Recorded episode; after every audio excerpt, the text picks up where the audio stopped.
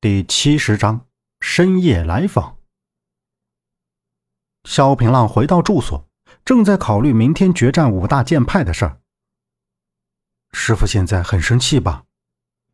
萧平浪喃喃自语：“也是，今天萧平浪擂台出手，大放豪言，当面顶撞杨伟善，轰动武林。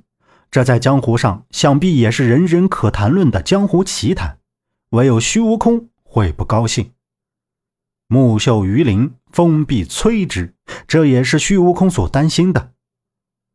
门外响起了敲门声，萧平浪起身开了门，发现门外站着静怡。萧平浪吃了一惊。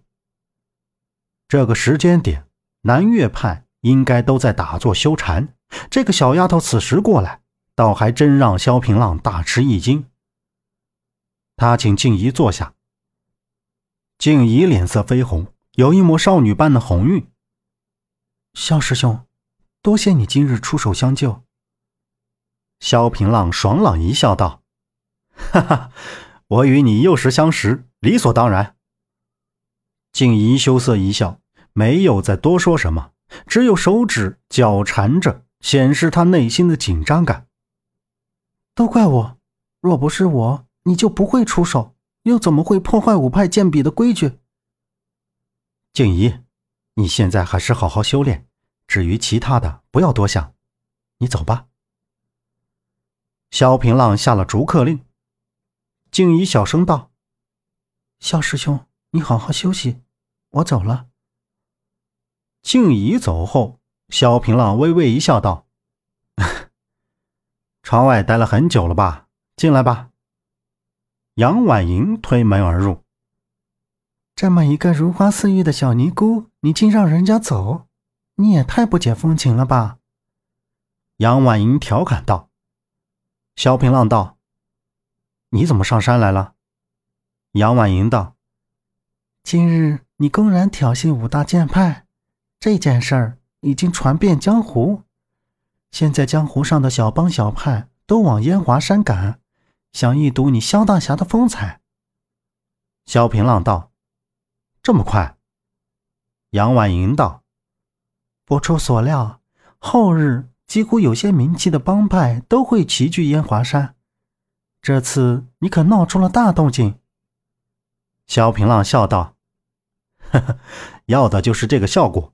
我要让天下人都知道燕山派崛起，要让天下人都看着杨伟善向我燕山派俯首称臣。”杨婉莹递给萧平浪一封书信，道。这是王云兰给你的。萧平浪接下书信，拆开看了一遍，神色略微失落，道：“罗如海去了临安。”杨婉莹急忙问道：“为何？”萧平浪道：“王大哥筹粮完毕，朝廷特下恩旨，让罗如海一起到临安面圣受赏。”杨婉莹生气道。这个狗官真是好命。萧平浪知道杨婉莹的心思，道：“你放心，我会让你亲手杀了罗如海，为你杨府满门报仇。”杨婉莹带着感激的眼色看着萧平浪，心里油然而生一种感动。萧平浪道：“上次我们夜闯罗府，就发现了罗如海有贿赂龙大渊的书信，看来这次罗如海调任临安。”与龙大渊有莫大的关系。杨婉莹道：“官官相护，历朝历代并不少见。”萧平浪点头道：“正是。待我解决了五派剑比的事儿，我就要到临安走一趟。”我也去。杨婉莹道。萧平浪笑道：“ 呵，看来你是赖上我了。